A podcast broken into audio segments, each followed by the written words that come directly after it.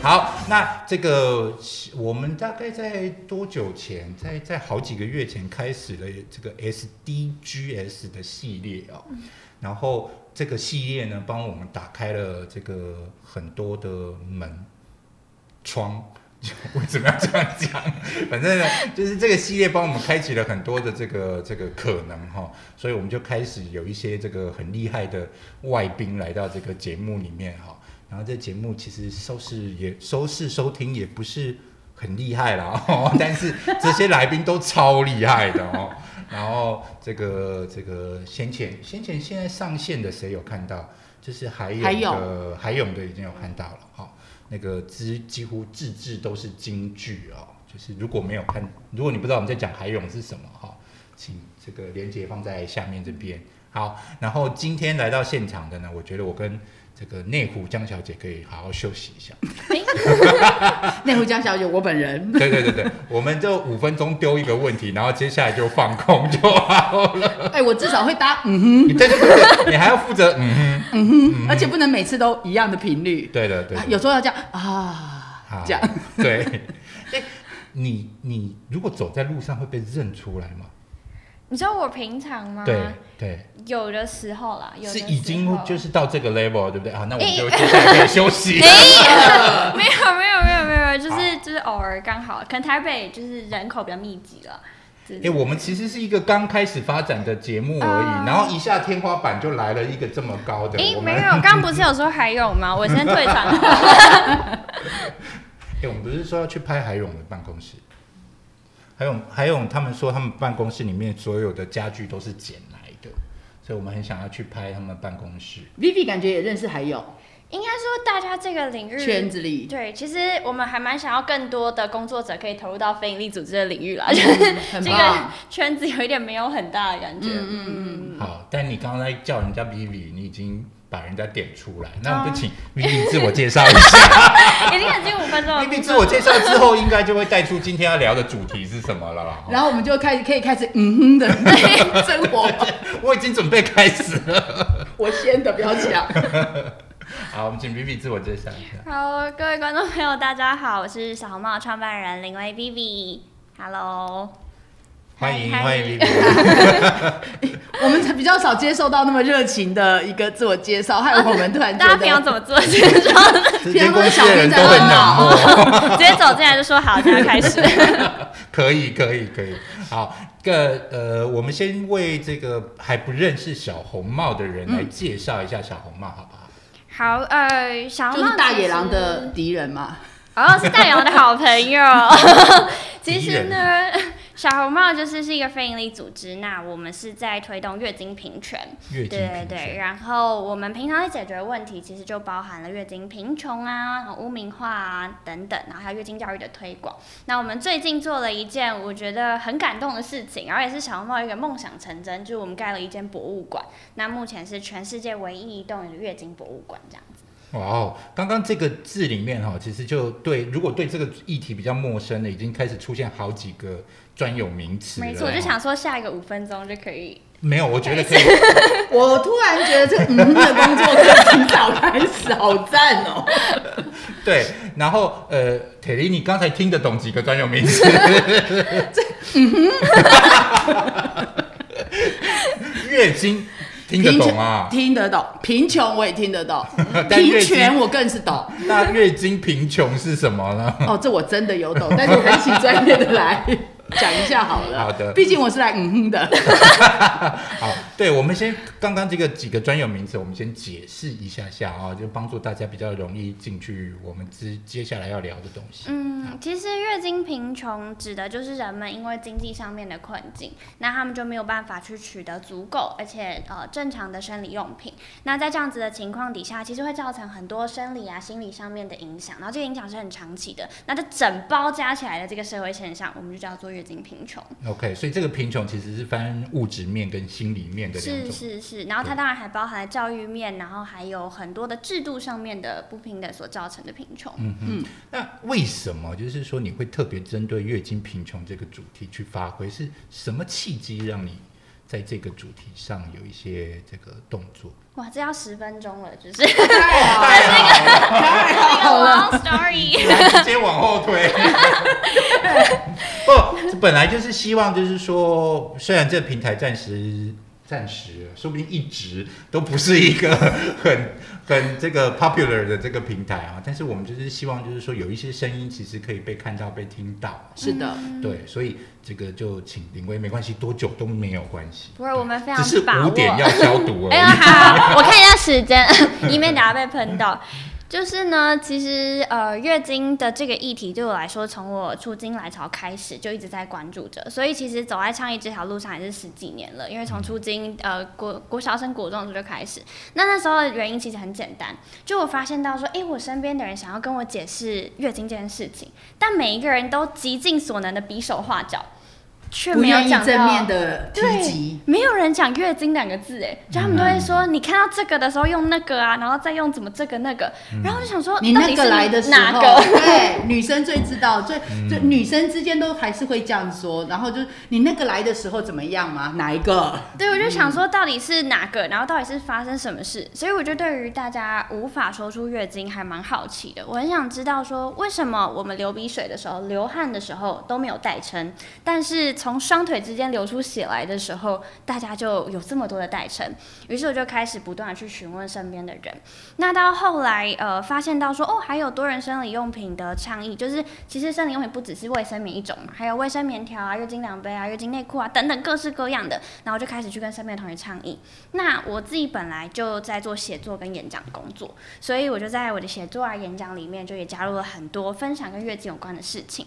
结果就发现到一件事情，就不是只有我有这个疑惑，嗯很多人都有这个疑惑。嗯而且很多人心中对于月经有好多好多疑惑，却没有任何管道可以说出来，所以我就收到了很多读者的来信，会说我有这个问题嗯很久了，嗯或者是我想知道这件事情很久了，但是都没有人回答他们，或是没有管道可以问。于是我就把他们的问题都收集起来，然后去寻找答案，再回头过去跟他们分享。那做着做着就发现到说，诶。其实月经不仅仅只是资讯跟知识上面的不够呃散布，然后不够让更多人知道以外呢，它其实还有更多的问题，像是月经贫穷，就是后期发现到的一个事事情。那这个就会讲到说，我在荷兰去做难民服务的时候，然后我实际上一线去看到我们在陪伴的难民，他们其实是有遇到月经贫穷的问题，然后更进一步的发现是不只是难民诶，其实在地居民也都有遇到，然后它是一个横跨全球都共同存在的事情。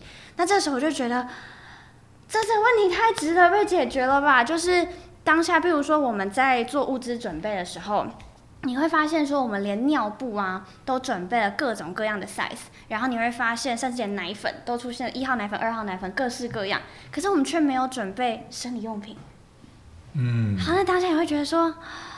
为什么我们会没有想到呢？你是说给难民准备的物资对对里？对对嗯对对，其实，在你去看之前，很多很多的天灾或者是呃重大灾难发生对，好像这个从来都没有被对对对列为。但这嗯件事情就要特别讲一下，这一次在乌克兰战争的时候，台湾的外交部是第一次加入了生理用品物资哦太棒了，太棒了。对，所以也表示说，哎、我们的社会有慢慢在改变，大家开始发现到这个需求。那后来一直到呃，我去英国念书的时候，其实很幸运的参与，我觉得就是上帝的旨意，就是我天天就要做这一行。因为我那时候去念书的时候，刚好就是他们在推动月经相关的法案，到最后期的时候，他们推动十几年，然后到最后期的时候，我刚好参与其中。那我就看到一件事情，就是哇塞，真的是一件可以被改变的事情哎。所以他们的法案是通过了，是免费提供生理用品的法案。嗯对，所以他们就是为了要去解决月经贫穷跟不平等的问题，嗯，以致呃，所以去推动这样子的法案。那我看到他通过的时候，我就在想说，那台湾会不会有这样子的问题？如果有的话，我们可以怎么做？是所以我其实，在创业那个当下也没多想，我真的就在我的宿舍里面，像拍电影一样，我就在宿舍洗完澡，头还包着，然后我就坐在我电脑前面，好吧，就来创业。然后我就打开了电脑，这一切就开始了。其实那时候钱哪里来，前方路要怎么走，完全不知道，但这一条路就就这么走下去了。嗯，那个时候就决定名字叫小红帽。小红帽呢，其实是一个我们想了一段时间之后蹦出来的名字，然后原因就是因为我们想要找一个耳熟能详的名字，嗯然后又要跟月经有关，嗯然后大家听到的时候会记得。嗯，那小红帽的红，其实原本代表的就是月经，哦是啊，因为呢，我们现在听到的故事是小红帽去到森林里面要去找阿妈嘛，然后他阿妈被大狼吃掉，他把它剖开，然后再救出来。对，可是其实原本小红帽是个鬼故事，就是呢，我嗯，我好像听过有鬼故事这件事。对，对对对，它原本其实是一个在讲说我们，现在节目转型，进入上了，进鬼故事，真的哪一哪一个部分鬼，哪一个部分鬼？哦其实我现在好好奇。其实那个鬼不是真的灵异事件的鬼，哦就是它其实是一个压迫的恐怖故事恐怖故事对对对，它其实在讲的是，当一个生理女性你开始有月经来潮的时候呢，你就应该要待在家里，不可以出门。你只要出门，就会遇到像大野狼象征那样性暴力的威胁。哦，这样子啊，它是一个用以压迫女性的故事。对天哪。，OK，嗯，然后到后来呢，就每个故事就会出现眼镜，然后就变成我们听到的版本。嗯嗯，结果变成小孩子的童话故事。对没错，这个眼镜也太 aggressive。好，不过我记忆很深刻，就是没有要打断大家分享啊，就是如果哪里断掉，等一下记得接回来哦。这个我我记忆很深刻，就是因为我们这个这个小编在那边其实会谈人类的健康新闻，嗯也会谈动物的健康新闻，然后另外就是有这些特别的呃主题跟专题哦。然后我记得我们有一次在谈这个人类健康新闻的时候，有一个女同事，她她其实他要讲的就是月经，嗯但是我发现她啊哈迟疑了几秒，啊哈，嗯对他眼睛看着我哈，然后我觉得他迟疑，就是他他不知道他是不是要讲。月她不知道她能不能经讲还是要讲什么词，嗯然后是不是要讲？我当然不太知道它里面到底迟疑哪一些东西，嗯但是你就很明显的看到她迟钝了哈。而且她是女同事呢，她是女同事生，，而且是重点是我们谈的是健康新闻，对我都觉得就是在谈健康的时候，这里面其实没有什么好避讳的，没错对嗯。啊，比如说生殖器就是生殖器啊，然后这这个就是直接就可以讲，嗯，但是那个刹那我就发现说，诶，他收了了一下下，嗯。所以这个其实是蛮根深蒂固在。在台湾的，我不敢讲国外了哈，就是在台湾的文化，其实是全球都存在这个问题，嗯。对对，就是全球各地让大家猜猜看，为了不称呼月经本身的名字，全世界取了多少个代称？我应该要往现在哪开始拍卖往几位数前进。对，我在想，你讲的是四位数全世界，全世界哦，就是所有的六位？数吗？哦，那太多太多太多，还没到那么多。哦，还好，那五位数有吧？没有没有没有没有，不过两千三百万，呃，两千三百个，修这修这，啊，一千个、再多。两千个、再多。三千个，五千四百三十五，五千个，对，其实 五千多种，对对对，就是大家为了不讲月经这两个字，就取了五千多种代称。那对你来说，生理期算是一个代称吗？哦，生理期是一个学术名称，所以其实还好。哦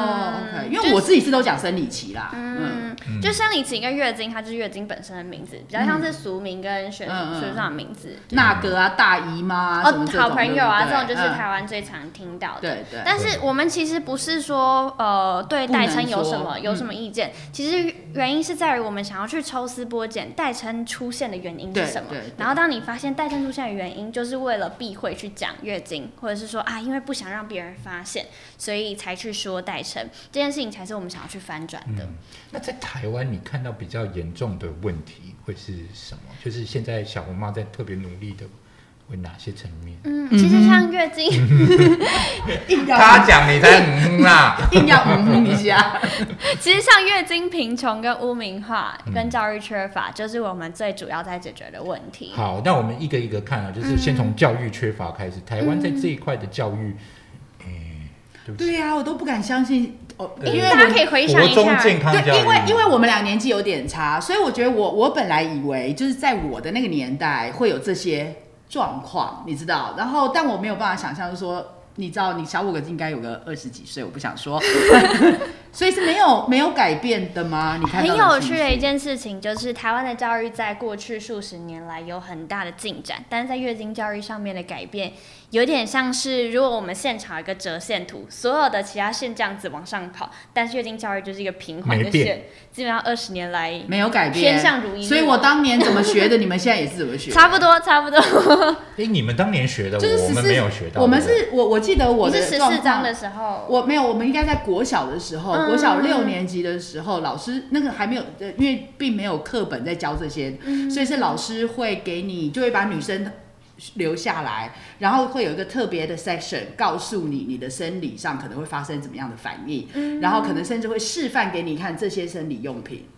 我记那其实是很认真的老师哎、对，因为那是国小六年级，我非常清楚。可是 reality 呃，实际状况是很多同学可能是五年级就有就已经遇到了生理期了，嗯嗯，所以他可能得自己去，自己想办法。或。者害怕，或者是嗯嗯呃那一刻，其实老师有教都是都是很算是好的很棒的状况，因为我们其实，在教育现场看到的更大部分的情况是完全消失。对，完全消失其实是我们他们最觉得妈跳过去妈妈妈会教，跳过去，跳过去，没有时间教，没有相关的教材，或者是没有呃相关的课程时间或等等。其实很多一线老师是很想教的，但确实没有足够的教材教具可以去教。然后我们也遇到很多的状况是，呃，老师就会说啊，我们课本可能只有一页，或甚至只有一个平面图，那就回去大家自己。请家长看一看好了，但是其实我们看到教育现场状况有非常多种啦，就是呃，当我们我们因为像小猫在做教育的时候，我们其实是从教具、教材，然后到课程全套开发，然后导入到学校里面去，所以我们会陪伴一线教师去改变他们整个学校，比如说对于月经教育的态度，然后对于要经月经教育的教法等等。那你会发现说，诶，老师们其实是很热情，想要做这件事，有点像是等待许久，终于遇到了彼此的感觉。哦这有城乡差距吗？还是你们目前是都台北为主？哦，我们最常被遇到就是有没有城乡差距，包含月经贫穷跟教育的对问题都很常被遇到。但是很有趣的一件事情就是没有，没有什么城乡差距，因为都很低。因为都没有什么那个月经教育在对。嗯，那但是其实我们有时候发现偏乡呃更好推行，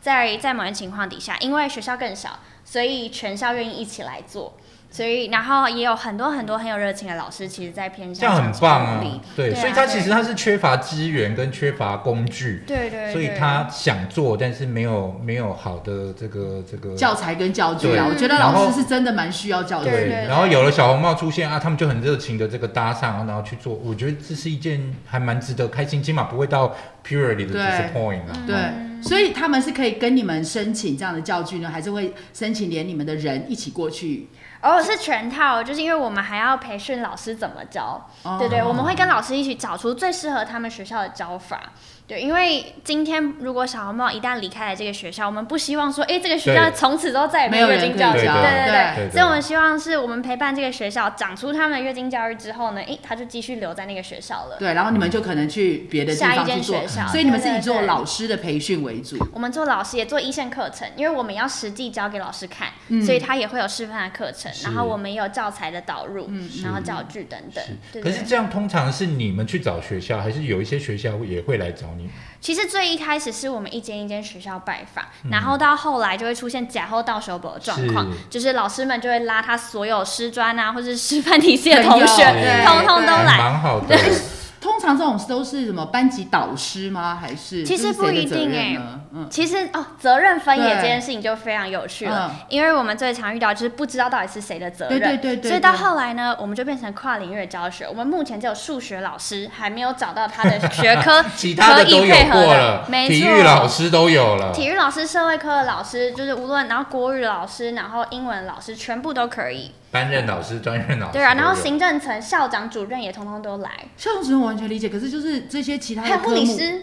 哦哦，对了，学校会有护理教室嘛，嗯，但是为为什么会没有责任是谁的要教？因为没有在章程里面，所以没有谁应该来做这件事情的原因是这样吗？应该说有在课纲里面是在健康教育的课纲，可是健康教育一个星期就只有两堂，然后还要跟体育一起共用，所以在这样的情况底下，其实如果所有责任都在健康老师身上，他的压力也是很大，就是他有好多东西要教，然后他的课程又很常被借走，对，那这样子的话，他永远教不完，而且学生的月经不会只有在健康课那一天发生，对，所以它其实是所有的老师都可以一起来参与的。而且月经它其实是一个很跨领域的跨科的一个议题，就是像社会课的老师可以把它跟呃人文关怀啊或者社会关怀放在一起。然后我们也有看到过说数学老哦，呃 所以国数文国语老师呢？跟文学放在一起，例如汤书文哦曾经得奖过的作品就是在讲他的月经。嗯，对，然后英文老师他们也有结合，就是跟文学一起。深入。那社会呢 社会就是哦，社会现，象，对对历史、穷，公民，然后地理，啊对对对，有道理，有道。理，哎，很对。那数生理用学品发展史数学的话，可能数学的话就是说花多少钱买一个卫生棉。我们现在有在开发数学课程，嗯嗯我们有发现有一些可能可以切入的方向。嗯嗯，对对对很，很用心诶，就是从不同的课程去找到可以做这个教育的连接。其实就跟倡议很像，嗯我们常说我们像病毒，就我们要深入大家生活的每一个细节，嗯然后在你根本没有意识到的时候，嘿嘿，我们就在你旁边了，这样。嗯，我可以问，像这样子，台湾目前有多少学校已经有过你们的 support 了吗？其实我们现在长期陪伴的学校大概有一百多所，从国小一直到大学。然后我们去年有一个非常非常开心的消息，是我们在台大开课，所以现在台大有一门通识课叫月经课，然后我们是跟台大医学院的老师，还有台大各科老师，就包含戏剧系的老师啊，然后城乡所老师等等，通通一起来开课。那因为学生反应非常好，所以接下来台大会一直有这一门通识课，嗯，然后继续恭喜你们。下去。哎对，对真的很棒。嗯对，但是就是说，这个这个其实应该叫补破网了哈，就是说过往一直没有嘛哈，嗯所以现在已经是成年都到大学生了，然后希望从这边再去看改变整个社会的环境，然后但是现在真正发生的第一线，其实还是在国小、国中这个这个阶级。嗯，国小、现在我我听说是稍微有一点早啊，就是大部分都是国小就有了，对不对？国嗯真的是发育都比较早一点点，嗯，所以这个现在台湾的小学有多少间啊？台湾的小学，因为我没有特别统计小学，但是小学跟国中它就一百多间。嗯，你们有你们有合作，我们有合作，你说嗯。台湾全部的小学，大概有三千间吧？那对，国国小加国中嗯有三千多，哦。其实蛮多的。台湾小学很多，对，所以如果这个您是国中、国小嗯。老师哦，就是哎，专线留这里可以。可以可以。对，不管是留 QR code 或者是留连接哈，我们再告诉大家怎么找到小红帽。目那目前你们有觉得哪边是你们合作的最最多的、最密集的哦，其实因因为我们服务范围是全台湾加离岛，所以基本上只要你在台湾本岛跟离岛的范围内，我们都愿意跑。嗯，所以目前没有说特别哪个地方比较密集，可是有一个状况是我们现在也会跟县市政府一起来推动，或者是地方的企业一起来推动，对。那它就可以在那个地方更对生根。对对对对对，而且有时候他们这个跟县市政府合作，就是通行比较快速。哦对啦对 范围也比较广。行政的那个流程会比较没那么掌握麻烦是是是，好，然后这个是在讲教育，教育。可是教育其实除了学校教育之外，另外一个当然就是家庭教育嘛，哈、嗯但家庭教育就是整个大环境的问题了，哈。然后我刚刚其实是脑袋里一直试着在 picture，就是说，如果我有一个小女孩，然后呃，她这个第一次面临到月经的时候，她是什么样子的心情哈？然后我刚刚就想而且你不能等到他第一次哦，因为他真的会吓坏。对，可是我刚才在想，因为我想要问这个问题，才能让大家知道，就是说这个教育其实是有多重要。但是我又觉得，我好像现场问大家这种心情也不是太好，还好，啊，还好吗？前一阵子有一个新闻，是有一个单亲爸爸，然后他的女儿出京来潮的时候，在百货公司，呃，就是在外面的商，就是商店还是商城，然后他就吓了一跳，因为女儿在厕所里面，那爸爸不知所措，就在门口求助，所以他是最后找到了路人，然后请路人去协助他的女儿，然后这个新闻获得非常广大的讨论。那当时其实小茂就有跳出来提出说，其实我们一直都在谈月经教育这件事情本身不分性别、不分年龄。嗯。原因就是因为任何人都有可能，你身边一定有一个你爱的人正在或曾经经历过月经。嗯。然后我们也很常在教育现场看到爸爸带着儿子来参加我们的月经教育课，或者是来参观我们现在的博物馆，因为就是非常好哎、就是一个嗯你人的议题，所以你身旁一定会有人会面对到。对对啊，那我们其实看到那个爸爸这么的无助，也很想要去谈一件事情，是我们很希望以后这样子无助的状况不再出现，那孩子恐惧的状况也不再出现了。懂的。嗯所以其实在这个教育分两块，家庭跟这个这个学校教育嘛，哈，所以其实家庭教育这边也还有很多东西要再努力的。尤其是因为，其实我们今天我要出来之前，我们就跟有同事在讨论，就是我们今天要来谈月经贫穷的这个问题。然后其实大家的第一个反应都是月经贫穷，台湾不会有这个状况吧？因为大家的那个所谓的根深蒂固，或者是说一些。可能想象的月经贫穷都是，譬如说电影啊或哪里我们听过的，可能是因为你没有办法买这个物资，因为生理期，所以你没有办法买一些其他的呃这生理用品，而造成你的贫穷，所以是在经济上的贫穷。可是我觉得今天在台湾，我们仍然面对的是教育的贫穷，我觉得这点非常重要，就是大家会没有意识到这个，我们也是一个月经贫穷的患者。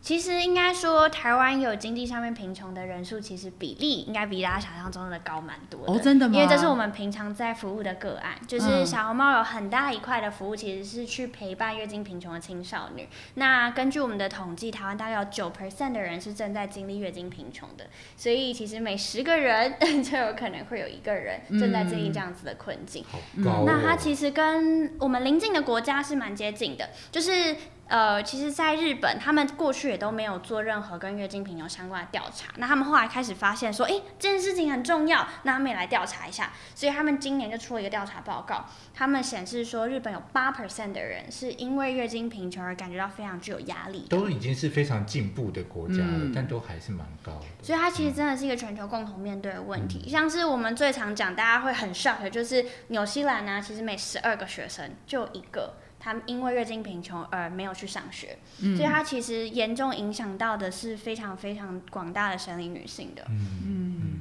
那刚刚你还有再提到另外一件事情，就是污名化这件事情，嗯。在台湾这一个，我我想大家在或许都可以想象了哈，但是呃，你们通常会怎么谈台湾的这个月经污名化这个问题？月经污名其实是一个非常大的议题，因为它真的就是根深蒂固在我们的日常讲话啊，或者是思考啊，或者是我们的习俗，然后生活完全不经不经意的，真的，对对？所以呢，像我们就会提几个案例，例如我们在生理用品的广告上面，在显示吸收量的时候，大家回想一下看到的都用蓝色。色 对，那之前就有很多的广告就有提出来，就是很多的广告小编就有提出来说，哎，我们如果放同样蓝色的滤镜在消防车、草莓或是西瓜上面的时候，我们都会觉得很奇怪。可是当我们把蓝色滤镜放在卫生棉上面显示月经的时候，大家反而觉得，诶，好像就是应该要这样。那这件事情它会影响到，其实是我们在教育现场看到很多孩子问我们，甚至大学生问我们说：“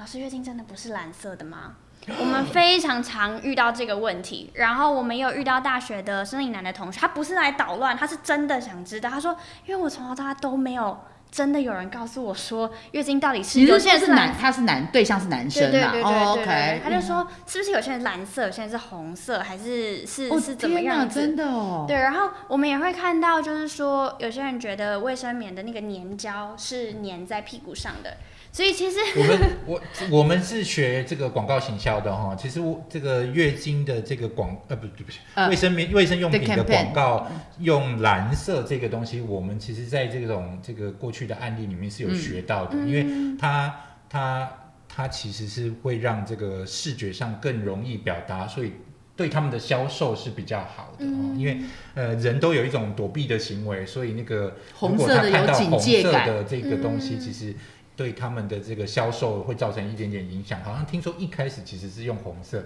后来发现就是变成蓝色之后，其实销路反而是比较好。这个其实是我们在广告上有学到，但没有想到就是说这个蓝色竟然会其实影响造成大家错误的一个对月经的这个认知的这个问题啊，就如果你没有讲，我也没有连起来。然后我甚至也不知道有人会真的觉得那个是一个。我也很难想象，对，我觉得这件事很有趣，因为如果从社会跟生理用品发展史的视角去看的话，其实蓝色最原始出来是为了要避讳谈到月经的红色这件事情，所以我觉得蛮有趣，是从不同的视角去看同一件事。对因为从生理用品发展史会发现，连一开始生理用品曾经就是本来就叫卫生棉，或者是本来就叫棉片或什么的，结果大家都不愿意去买，于是乎才开始出现很多的代称，例如用品牌的名称来代表说它是卫生棉，因为大家更愿意讲品牌名称。他走进去药局，走进去便利超商的时候，其他人不知道他要买什么，然后反而提高了销量。因为你讲的是英文，因为英文就是靠得住那个字，嗯，就用靠得住这个品牌就代替了卫生棉，因为所谓卫生棉是 sanitary pad。然后它，但是如果你去那个，你知道，就会就像以前会讲我要买 Walkman，那你就以为是，所以他会用那个品牌名称来代替。他会讲 Cortex，然后 instead of 就是讲他要讲买 pads。对，嗯对，好，刚才污名化，对不起，嗯 哦，对，所以像这就是一个案例嘛。然后呃，还有比如说像我们前阵子在做一件事情，是去翻转月经来不能进庙拜拜这件事。是是哦，对，这个我看到 campaign 你我很喜欢，因为嗯因为其实就是 对对，哎，对，没错，对啊，就是我们发现说，哇，几乎每一场活动都会有人跑，很困扰的跑来问我们说，月经来到底可不可以拜拜？他从小到大，只要跟家人出去玩，如果他们要一起去拜拜，突然之间，爸爸或妈妈就会转过来说，来，有没有人月经来的？你在门口等。我们其实遇到很多这样子的案例，那他们就会觉得有一种被排除在外的感觉。当然，每一个人的经验不太一样，有些人会说，哦，我其实很开心，我没有想要进去，或是其他的。可是我们就一直在想一件事情是：神明真的会在乎吗？那我自己其实基督教的家庭长大的，所以对我来说，就像是在认识一个新的就是文化的领域一样。可是对于我们其他的伙伴来说，其实真的是他们从小到大的经验。然后我们就透过这样子的一个呃方式，我们就开始去找台湾很多不同的庙宇去询问说，诶，到底神明会不会在乎这件事情？那后来霞海城隍庙就跳出来跟我们一起合作，就是说，哦，神明其实不会在乎，就城隍爷、月老都说 OK，请大家放心的来拜拜。嗯嗯，这样蛮好的。小，你讲小海城隍庙，你就看着我吗？什么？嗯，月老的部分吗，我差点爆料，没事没事啊。好，这个这个我刚才你们在讲的过程，我就想起来跟我们公司有关的两个两件事情啊。第一个就是呃，我们一直有在支持这个台湾创意周，就是坎城创意节的这个社会创新的这一块嘛。然后这个这个其中，我记得去年还是前年就有一个非常有名的得奖案例，它其实是卫生棉用品哦，在德国哦这么现代的国家，卫生棉。卫生棉用品的税嗯跟这个税就是它不是一般的消费税，它是一个特别的对，税，它是一个特别的税，而且非常高。那十本书趴，应该是十四趴，然后一本书的税好像是七趴。对，就是一般的呢营业税这税。个有一个创意，就是为了挑战这个税率问题，他们就把卫生棉的包装改成书。因为他其实是要挑战说，他不应该，我这是一个我日常生活要用的东西，嗯所以它不应该售价会高这么多。那既然我包装成卫生棉就要被卖比较贵，那我包装成书来卖好了。对。呃，他只是要凸显这个问题点，对所以他得然了一个后后来也蛮真的促大的奖。进了这个法案的改变法，对所以这个是算是一个比较用创新去嗯解决社会问题的部分。嗯然后另外一个就是呃，我们公司长期在支持一些社会企业，然后有一个社会企业，它主要的解决的问题是呃非洲产棉花，嗯可是棉花只要冠上品牌之后，嗯其实就是在非洲很多女性其实是用不起的。所以有一个这个两个英国女生，她们就在我们公司支持下去，在当地盖了卫生棉用品的工厂。那当然就是创造就业机会，然后同时就是确保那个这个棉花的价，就是卫生棉用品的价格是当地女性用得起的。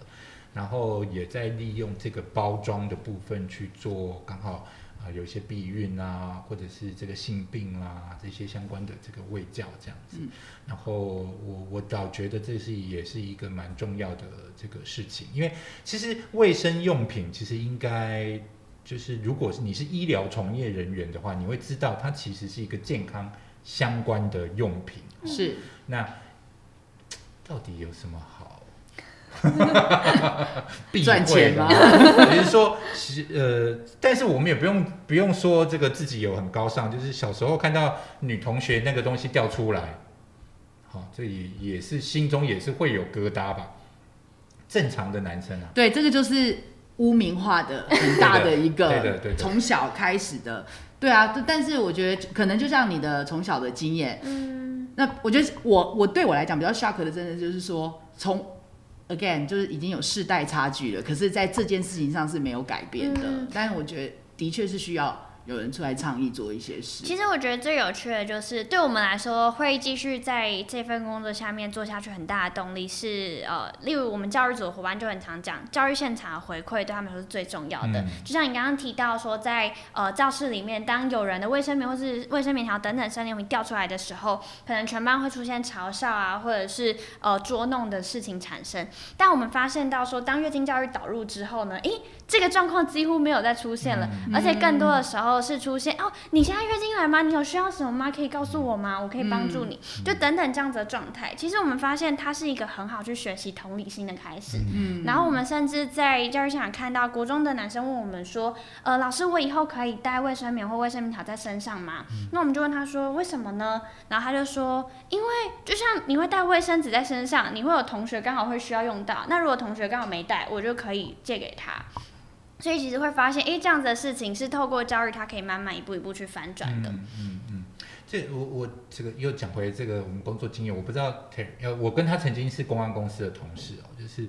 哎，但是那个时候，呃，我没有如果你有一个案子啦，就是这个某某品牌的卫生用品吗？那个叫什么药妆店啊，哦某药妆店推出了一个这个，他要做这个卫生棉用品的销售，然后呢，他是找了一个男艺人包装成就是贴心男友，贴心的照顾，嗯然后这个我们那个时候还做了一个巧克力杯啊、哦就是送上那个时候，那那那个广告帮助了那个药妆通路，其实蛮大的销，蛮大的销量，嗯因为嗯翻转了这个，不是一定是说翻转，就是试着让男生用这个不同的视角来呵护的角度这样子去看这件事情的发生。是纸袋的那个广告吗？对对对的，哦，这个广告也创造了台湾一个新的很重要的污名的开始，啊？就是要遮掩这件事。对这件事情，其实我们哪一件事？从个？就是这个广告。那个时候其实同时做了两件事情，第一个是那个那个通路，如果你来买这个，他会用纸袋帮你包装，所以你不会不好意思。懂了，对的，懂了，对因为你到现在去然 Seven Eleven，第二个是你是受害者，你那个时候比较 weak，所以呢，这个男生要好好呵护你。嗯某种程度也是个 污名化。但是其实我们从我们从研究的角度去看这件事情的时候，会发现，在当时的那个社会环境，呃，如果以药妆店或是广告的视角来看，它其实是有它存在的必要性的，因为确实以商业角度来看，这件事情增加了它的消费者愿意去的这个程度，然后增加了它的营收，其实是很重要的，对他来说很重要。但是如果从更长远的，就是月经议题的角度来看的时候，就会发现，哦，台湾其实过往对于生理用品的购买上面，虽然也会避讳，但并没有一定要拿纸袋遮掩这件事情。可是时至今日，变成哦，大家觉得说哦，我就是要用纸袋遮起来，然后会发生很多像我们现在也在开始倡导说，诶，如果你买卫生纸，买其他的，棉花棒、对，那我们也可以尝试看看，不再需要遮掩像我老师。买香蕉，嗯，没事，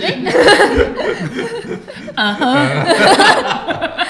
这是嗯哼的神救援。就我只是要讲说香蕉也可以包啊。哎、为可是真的，你你如果去想，你让我回想到，因为以前到处去买东西都会给你说交代，所以你并不会特别觉得，嗯。当你买生理用品的时候被特别待遇。可是当 Seven Eleven 这些所有的店家都不给你说交代的时候，只唯独你买卫生棉或棉条，他就会拿纸袋出来帮你包。我我而且还是免费的，完全免费对对，我就觉得哦，原来有这样子的啊、那我 我如我反而跟你相反，我买香蕉需要一个袋子的时候，那我就顺便拿一个卫生棉，我就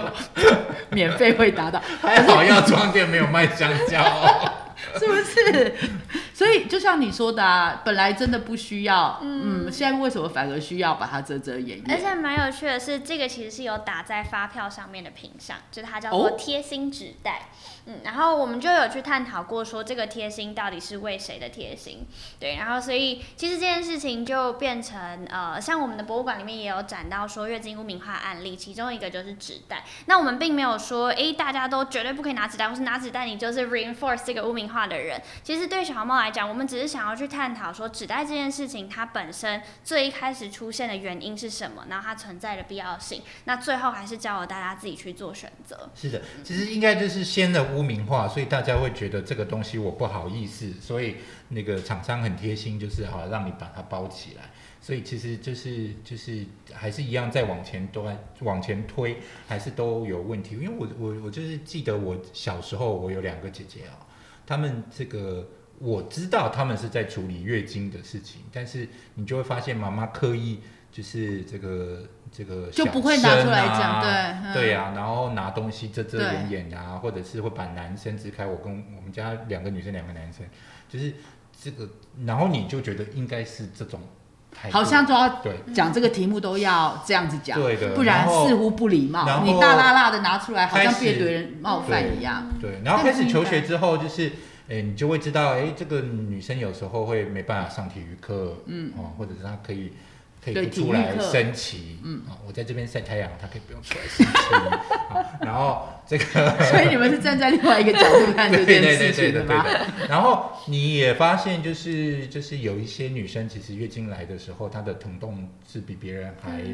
还严重。我记得我在在药厂工作的时候，就有这个有同事，他是这个他一请假，我们都知道是发生了什么事啊，对他就是他就是。非常严重的那一种，然后我们都知道哪一种止痛药比较有效。我这样算，我这样算厂商厂代吗？厂代。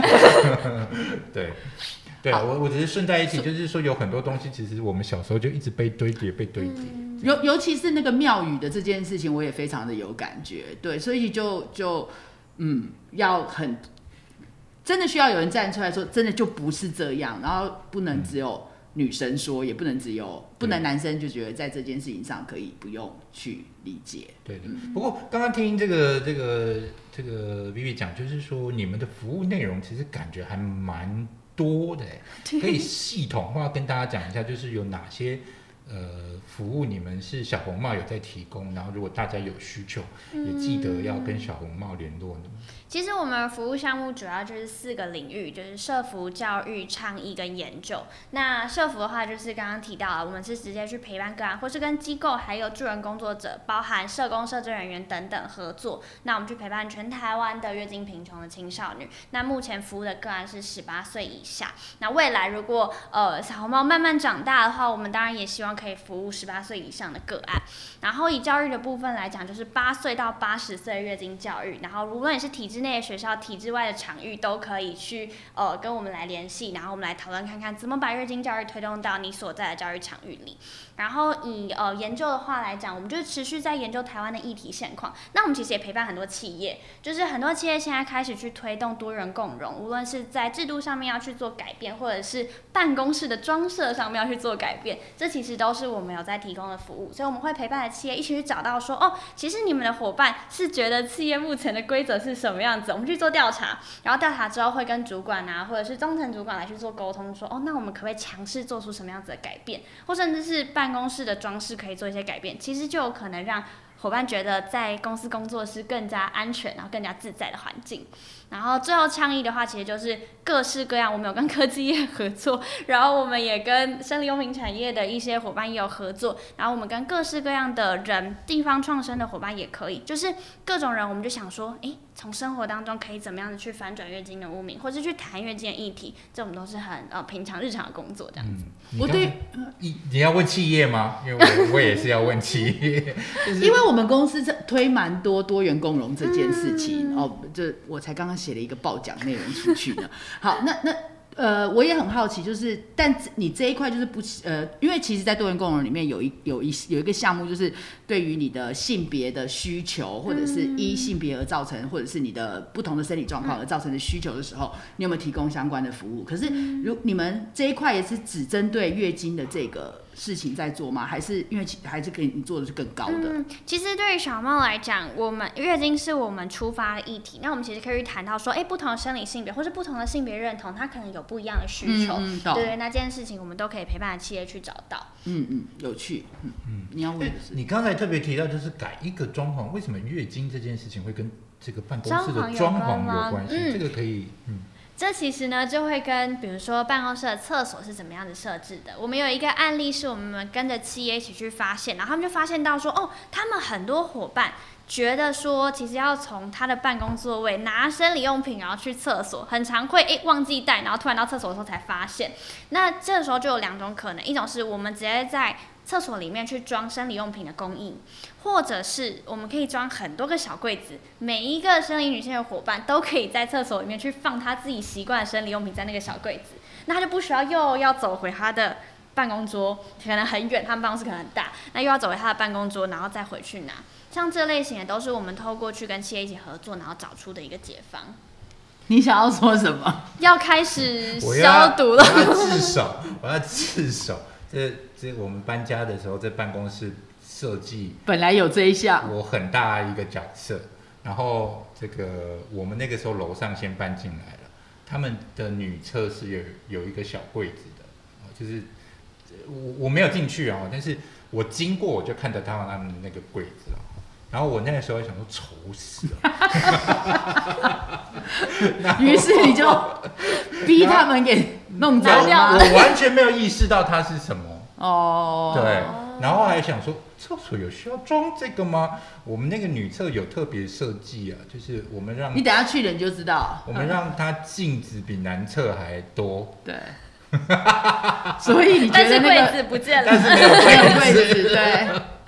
没有那个楼上他们是自己买一个柜子进去，嗯然后就是一一小格一小格，我那后来到压根没有意识到那个是要干嘛哎，。可是你这样讲，我觉得很有趣，哎，就是我记得你看他完我全们有提供，你们有在里面看到吗？那个镜子后面都是柜子。哦，子，我没开，我没打哦开，镜子哦你们是有提供的。哦，所以其实是有柜子的，是，但是就不是个人的，对，但是只是镜柜后面，然后里面其里实是有提供生理用，品的，对对对。嗯嗯嗯。那我我反而是从另外一个角度来看，因为其实我们员我们员工有做所谓的多元共融这个调查，就是 DEI 这样子的 survey，然后其实有其中有一项就是对于你有没有对你对于你的生理需求的这些嗯，产品有供应的需要，就大家也都打得很低，然后我也觉得这有什么必要，自己准备就好了。可是这样，他这样讲完之后，我就觉得，嗯，嗯其实蛮有道理跟有那个需要的。他可能嗯就是你，你会在不自觉里头觉得这个就是一个嗯很好的协助跟帮助。嗯好，我回家改一下哈。而且其实大部分的情况，就是根据我们呃实际上是推动这类型的服务，无论在公共场域、在企业或在学校，你会发现说，其实大家不会滥用资源，就是他真的有需要他才会去拿。那真的有需要的情况就是什么？就是你刚好真的走到厕所，突然发现月经来了，那这时候怎么办呢？其实是很常见的。对是紧急需求嘛？对对对对对，那这时候如果刚常见，你怎，么知道？因为我记得我们那个时候还要讨论，就是那个时候还在讨论说，那要放哪一个牌子什么的。嗯那我就说大家的 prefer 那么不一样，我我现在发现我完全是反向 那个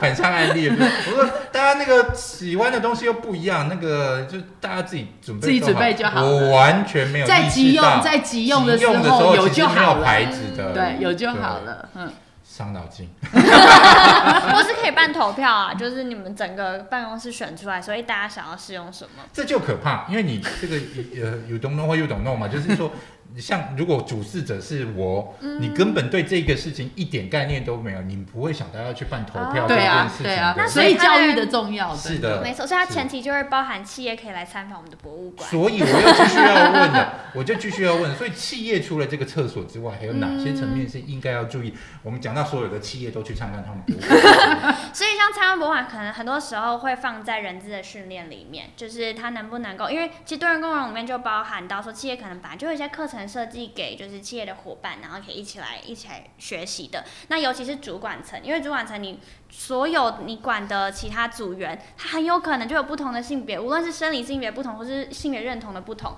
这些都会包含在他的培训当中。那其实它还包含了说请假的规则，我们最常看到的就是生理假这件事情。虽然在台湾的法规里面是有保障，但实际的运作上其实有的是有点困难的，以及每一个企业对于生理假到底要怎么去请，然后请了之后呢，诶，可以请多少？然后是有些有些企业会特别针对说，哦，那它可以 work from home 等等，然后比较弹性生理假的这种规范，其实都会是我们可以跟企业去讨论的。真的哦，这一块我好落后。可可是你刚刚这样讲啊，就是讲到主管这个阶层，again，我们公司也有什么？其实这现象真的是蛮有趣的。然后因为你知道，主管已经习惯了在公司里头担任那种我什么都知道啊，我就是主管，我什么都会啊，这样的角色。所以其实他们真呃真的蛮容易会有这一块的需求而不自知，然后 until 你做了一些呃。调查之后，你才会发现，然后发现了之后，其实我们现在做的事情，反而就是连教育训练，嗯，就是多元共融这边的教育训练，我们都会做两两成，因为其实那个需求真的蛮不一样的。嗯，看到年轻人在做这件事情，觉得好有热血，好厉害哦。对，重点是，嗯，他知道要做，我们不知道要做。好，算了，我们不要再岔题了。所以这邀请他来就很有意义对啊，我对，哎，你很少看我们俩这么这么乖的听话，真的真的真的。平常我们 我们可能刚刚拼命打断另外一个人。可是我很好奇是，那你觉得，因为你们这你这样子也做了大概，就像你说的，可能你这样看过来十几年，你觉得最需要改变的，以及你觉得你做到最多的改变的部分？我觉得大家可以去看看啊，我们以组织化来讲的话，大概做了三年左右，所以大家可以去看一下三年之前台湾的政策跟制度，还有在谈月经相关议题跟现在的改变，其实会发现有很长足的进展。三年前地方政府上面几乎没有人谈到跟月经有关的政策，但是在今年我们看到几乎所有的几乎六都，然后还有很多很多的县市，其实都开始出现跟月经有关的政策。然后对流浪动物有没有兴趣？哎，推一下流浪动物。都没有限制政府要出来提流浪动物，可以怎么包，对不对？你喜欢猫猫猫猫？我很喜欢猫猫。哦，那很好，有得聊了，有得聊了。你要不要再开另外一间公司？对，我觉得你们可以，嗯，叫小毛毛，一体永远做不完。小毛毛也不错。对，我觉得，我觉得其实，其实对对我们来讲，呃，我们也很期待把就是我们自己在做议题的一些行动法分享出去。这也是我们在大学课程里面讲到很多的，因为大学课程里面你讲知识面的东西讲完了之后，其实更多我们是希望，哎，大学生他毕业之后出去，他对他自己有兴趣的议题，也能够拿这些行动方法，或是他在里面学到，或是他思考出来的东西，然后实际上落实到他的生活当中。嗯，对他，真的充满了动能。对。对，在每一个层面都是。可是其实关注猫猫狗狗的议题的人，应该比关注月经议题人还要多。是，可是所以找到共识跟，但是就是，哎，也不对了，我这样讲也不太对。我刚刚要讲说，但是这个收容所里猫猫狗狗还是不对不对，这个女孩子也很多，所以不能用用数量比。你你要讲的是问题，反正还没被解决嘛，对不对？还可以继续。很多问题都没有被解决，都都有努力。好，不要再愤青了。这没办法，我们就要多找几个这种你知道年轻的，对对对，你看这样多好，就有一个让我们觉得很有希望。嗯，真的真的。那你们，我想我我刚刚另外一个好奇点就是。呃，这个营运啊，就是说你们其实还是有收费嘛，对不对？哦，我们是一个非营利组织，所以我们百分之八十是来自于全世界的民众用小额的捐款去支撑出来的行动。那我们所有的所有的捐款就是回归到我们的行动当中。我们全部我们没有股东，所以我们所有人就是领薪水上班。是，那呃，可是我好像也很少，我我当然看到你们的新闻，但是我从来没有看到你们在这个。叫人家捐款。哦，因为我们不希望就是捐款这件事情变成一种压力，所以我们很少用压力行销这件事情。但是现在的资金来源是充足的，就是所以每年要很努力的。去募款，哦，所以你们还是有在做。我们一定要募款，可是呃，我们募款的方，我们目前还没有做，比如说大型的一次，就是大家来捐款这种比较比较还好。我们希望我们服务跟议题做的深，那大家会看到，大家会关注，大家觉得欣赏你们，所以就自自己自掏腰包来支持你们。我认同这样子的事情，所以我支持。是是是。所以呢，但是你们到企业服务，一定该是收费的嘛，对不对？所以其实这种也是一种。支持你们的方式是是是，然后通常我们会跟企业去讨论说，诶，他们企业本来关注的是什么事情，那我们能不能够结合这个领域，然后也让他的这一笔收费是，他其实这笔收费进来就是捐款嘛，那这笔捐款也能够去回馈到社会上，所以它其实有点是一加一可以大于二。你们做不做教育训练？我们现在在做教育训练。对。好，我刚才马上接到客户，我为什么瞟了他一眼？就是呃，其实就是呃。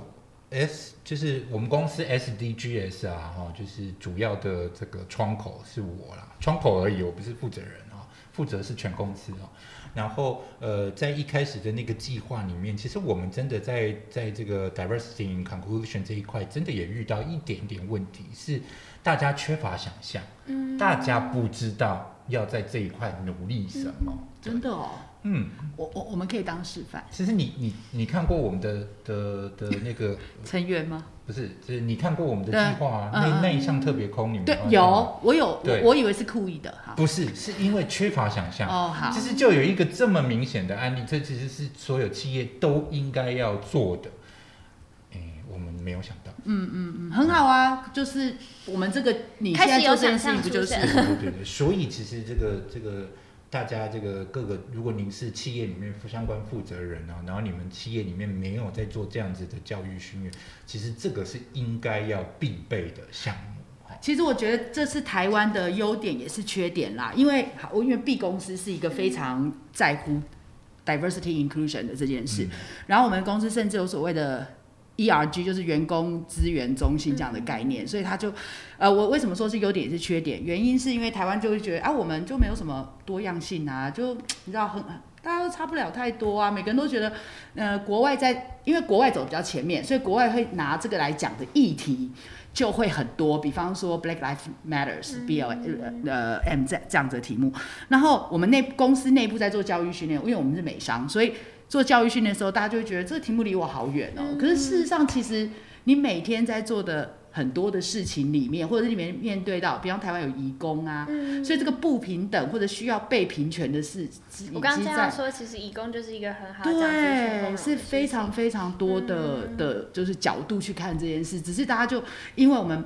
多样性比较少了，所以就会事实上你要觉得多也可以很多，就是因为但因为我们少了那个共融，就会觉得好像很少那个多样性。有点像是他需要更大的成本去做发现这件事情。是的，嗯嗯，这这个总结很厉害。嗯，真的，因为我们做了，我们公司真的投了很多的时间在做教育训练，就是大家上班是可以，你如果那件事情做不完是可以请申请加班的。嗯，那可是大家上完教育训练就说，可那些案例都是国外的，我觉得台湾没有这样的问题。然后，但是你就会需要有人去做这个相关的解说之后，他们才意识到做哦，嗯所以我才会。去找教育训练的单位，去找台湾的教育训练的单位，我觉得，尤其在我们的行业，你不觉得？因为其实，呃，我们那天在教育训练的时候，其实做了一件很有趣的事，因为我们在讲平权的人，常常都会讲说不应该贴标签，嗯可是他说做行销的人，某种程度就是在在贴人家标签啊，我们一天到晚都在 device 啊。对的，对，就是因为你要去做群众的分析，你就得贴标签。只是说在聊条贴这个标签的同时，你必须要理解你今天做这件事情，它背后会代表的用意跟定义嘛。那你有那那你更需要知道别人在做些什么，因为。你你个人的生活经验就只有这么多，你但你可能要沟通的对象不仅仅是这么多，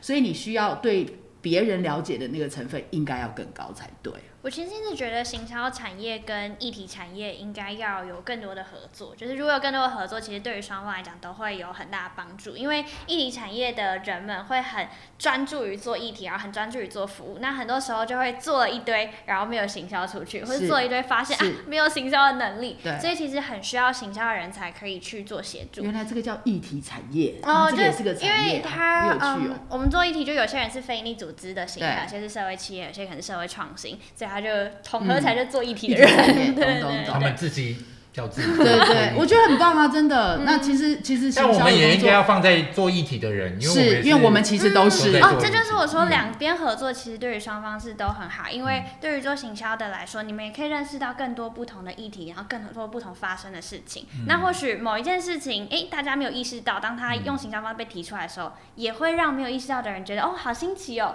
然后也会是一个新的新的发现。嗯，好，所以我们听到现在就是我们已经呼吁了，这个每一个学校都应该要找小红帽去聊一下哈，然后 每个企业也企应该也都应该要找小红帽，每个教育单位去对，因为我觉得那个 DMI 这个大概是每个企业都跑不了的话题哈。如果你的企业里面从来没有在讲 DMI 是什么，赶快换工作哈。好，我又乱讲。我觉得很多哎，你是说很多企业没有在做 DMI？对啊，我觉得其实台湾在对在这一块其实觉得在地在慢慢企业起步，但是但是今年的那个《天下》杂志的那个，嗯，就它不是每年都有企业公民奖，嗯他们的今年的主轴是就是多元共融，所以我觉得蛮棒的。嗯，对，那那而且就是就像我讲的，其实我们是在意的，但是说真的，你不见得会对呃有那么多的想象空间有想象，嗯因为真的就是。呃，这个应该叫做什么认知层面的的的的缺乏啦，哈，嗯。因为你就没有意识到这是一个需要努力的空间。呃，因为我们大概比较容易想象的就是，哦，呃，女性的这个就业的机会或者是升迁，应该对啊薪水的天花板啊薪水的这个职场妈妈是是呀一，致的？对，嗯我们大概能想象的是这一些，但是确实就会很人知，对不对？就对，很非常人知很人知就像你讲的是很人知，嗯但是就是其实，在很多的这个其他的 domain 其实是比较缺乏想对象。啊，但但是其实像这样的议题，可以带动你去想很多其他的事情。对的，嗯对，所以如果你今天有听到这一集 podcast 就赚到了哈，但是讲 讲的好像我们很多人在听一样，也没有，这就是我们的目标。也没有。哎，那我们这样有讲完小红帽的服务内容吗？其实我觉得不用讲完，让大家一起来去看，对，哦然后邀请大家一起还有无限的发展可能。没错 OK OK，然后去博可以去博物馆参观，对对对我们而且我们博物馆在一个很棒的地方，你们在大道城嘛，对不对？对，我们在大呃大稻城的旁边，我们在嗯大龙洞的那个菜市场里面。对啊，我觉得真的是很棒的一个地对方。这个，你你在做形象，你有想过要去开一间博物馆？我们这种老，我只有，想办展而已，对我只有想办展，真的，但我没有想到就是博物馆。对，可能我对博物馆的想象太……糟糕了，制式化了。我们这该退休的哎。可不会，我们至少是有自 自知之明。是的，是的，是的，我们还是可以跟，而且我们还蛮会学的，是。嗯还会看到有什么可以学的东西。好，那诶、那关于小红帽，或者是关于月经这件事，你还没有什么特别想提？的？因为接下来我想要问一些个人问题。我先听一下个人问题是什么，然后等下自己好奇牵回来。好奇你的这个过程，就是、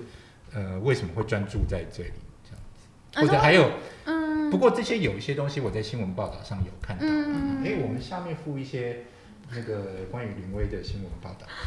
但是蛮想知道你嗯。接下来的下一步会是，哦，我接下来下一步，应该说，我其实一直觉得创业这件事情，如果一定要创办人继续在呃这个组织里面，然后这个组织才会继续活下去的话，那干脆不要创业了。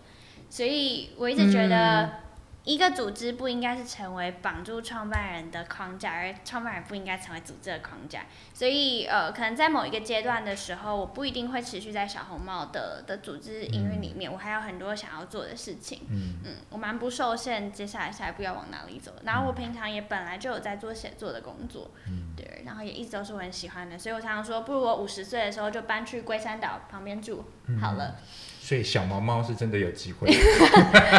可以考虑，可以考虑 可以。考虑哦。对的，因为其实呃，我我们自己这边做健康教育的，其实我们也觉得台湾有一些嗯、对于健康或者是疾病的认知，其实是从小就嗯，就坏掉了。好，就是那个教育层面其实是是根本就是缺乏的，那以至于大家就是滥用身体啊，然后等到生了病，那生了病之后，这种这种治疗方式，这些一切都当做很难的事情，反正就丢给医生就对了。我觉得这个是一个严重的这个错误哦。那大家其实也很难真的去扮演起一个家中彼此关心、彼此健康状态的人。嗯，好，那所以我觉得这个很多问题其实是盘根究底，必须要回到这个小朋友这一块了哈。那我们其实，在小朋友这一块做了一些些研究哦，就是其实要有系统性的回到校园，这不是一件容易的事情。好，那就是觉得，诶，或许你也其实也可以把小红帽的 model 往别的议题去做发展啊，对不对？好，所以可以再创第三个公司。没关系，小我再花点时间想想。对的，对，因为我我觉得就是还是有蛮多火花可以这个彼此激荡一下下。对啊，我觉得其实月经议题它本身还有很多事情可以做，然后我们也从来不局限说我们只能做台湾，所以是从台湾出发，但毕竟它是一个全世界共同面对的的问题，所以其实我们跟很多国际伙伴，像我们跟英国的组织啊，跟纽西兰的组织，然后呃跟日本的组织、香港组织，其实都有去做合作。那我们也希望说这样的行动经验分享给国外，然后是全世界各个地方遍地开花，都可以慢慢一起迎向月经平权那一天。以后这些议题不用再讲了，就是它已经成为历史，因为它已经成为我们都已经很习惯的日常了。对的，对的。那你有没有觉得哪一个国家在这件事情上做的是比较前面的？我觉得英国跟呃英国跟纽西兰、澳洲是因为他们真的做很久了，所以他一定势必你当有十几年的努力，他一定在、嗯在改变上跟社会认知上面一定会比较嗯明显突出。然后，但我觉得还有一个很大的原因，为什么他们的案例这么常被提及，是因为媒体的协助。就是真的，只要提到呃月经平权议题的时候，你会发现，诶，大家都会先拿他们的案例来讲。然后，当然也因为他们的语言其实是全世界更共通的语言，所以这个案例就更常被说。所以我们现在也在呃尝试一些事情，是我们怎么把台湾的案例用更双语的方式去讲出去。那以后也会有更多人，诶，这个地图不会永远都只有呃欧洲国家，然后跟就是纽西兰、嗯澳洲，诶，嗯。台湾这边也开始有一些亮点出现。嗯嗯另类的台湾之光嘛，哦。嗯，哇，越来越多标签了，就我们做行销的嘛，专门贴开始被人家下标。标签。对，好，那那那关于月经这件事情，你觉得这个还有什么想要提醒大家？这样讲好吗？哦，我觉得有一个其实小茂常在说的事情是，我们觉得每一个人的月经都是特别的。然后，如果你觉得月经每一次来都让你觉得很讨厌，那也是没有关系的。如果你觉得月经对你来说是个礼物，那也是很棒的。就是它没有绝对的好与坏。我们最希望做到的事情，就只是月经本来就是一件很自然、很平常的事，那就让我们用最自然、最自在、最稀松平常的方式去看待它。嗯，对，而且不是只有这个女生，其实是嗯全人类，男生也都应该要这样子看待它。嗯嗯，好，好，谢谢我。受到很多的刺激，然后就觉得等一下就得会去装柜子。对 把柜子装回去。会先去跟所有女同事道道歉，然后再把它装回去。感觉可以先做一个调查，就是调查大家想要什么样子的柜子。好，那 Terry 有没有什么要补充的？没有，我觉得受到很多的启发。我觉得你现在脑袋塞满了，所以你现在已经没有在节目上了。他已经奔回内湖，对，对，对，对。他在我住内湖，也好开心哦。内湖江小姐不住内湖住哪？哦，没有，有可能狡兔在内湖可能有。三窟，对不对？对，好，然后这个希望这一集哎成为那我可以最后讲一个吗？那请问你有看过有一个电影叫《护垫侠》的吗？有有有，其实它是一个印度电影嘛？对嗯对对，它是一个呃，算传记电影，对就是真人真事改编。对。嗯那你要说什么？哦，我要说，我们之前台大课的时候会去解析这部电影，嗯嗯然后我嗯们都会做一个 panel，请各个领域的老师跟专家一起来讨论这部电影。啊，非常好。嗯那我我今天是因为我还没有机会看完那整部电影，嗯但是我跟我同事讲说我要来谈这个题目，所以他告诉了我这呃这个电影，然后我就去看了这个男生这个。因为他是传记电影，所以那个被 feature 的人，他其实有参加了一个 TED Talk，嗯嗯他的 TED Talk 真的是非常的振奋人心，我觉得他讲的很好，因为他也是在做，他也是在做那个月经贫穷。那他的故事其实就是讲说，他当初发现他的老婆，因为他是个爱老婆的先生，他发现这个老婆为什么每年每个月都要。都要拿脏布啊、树叶啊，嗯或者什么，你知道来做在当生理用品，嗯所以他很伟大的去创业，去创了一个便宜的卫生棉的这个这个工工厂，而且我觉得他讲了一句让我好印象深刻的话，他说他仍然是盈利组织，可是他不想要追钱，嗯他说太多的企业赚了很多钱之后才去做慈善，他说我不想要这样，那你为什么不要一开始就做慈善就好？所以他创了这个公司，可是他并没有想要去把它当成一个赚钱的工具，他是要让所有有月经贫穷这个问题的的地方的人都可以开始用这个机器做出它可以很、很经济实惠的卫生棉来使用。我觉得这个我听了真的蛮蛮蛮蛮蛮棒的。嗯，嗯，我觉得对一个男生今天其实这个这个问题都没有在脑袋里，我现在真的脑袋也有一点满。好，那今天就非常谢谢大家。啊如果你对这块稍微有感触一点哈，刚刚这个。资源你就就都知道了哈。然后就一样啊，就是我们也会非常欢迎大家，如果你有想听的内容或者是想问的问题啊，就可以留言告诉我们，我们希望从这当中产出更多的内容。好，那今天就非常谢谢大家的收听跟收看，谢谢，拜拜。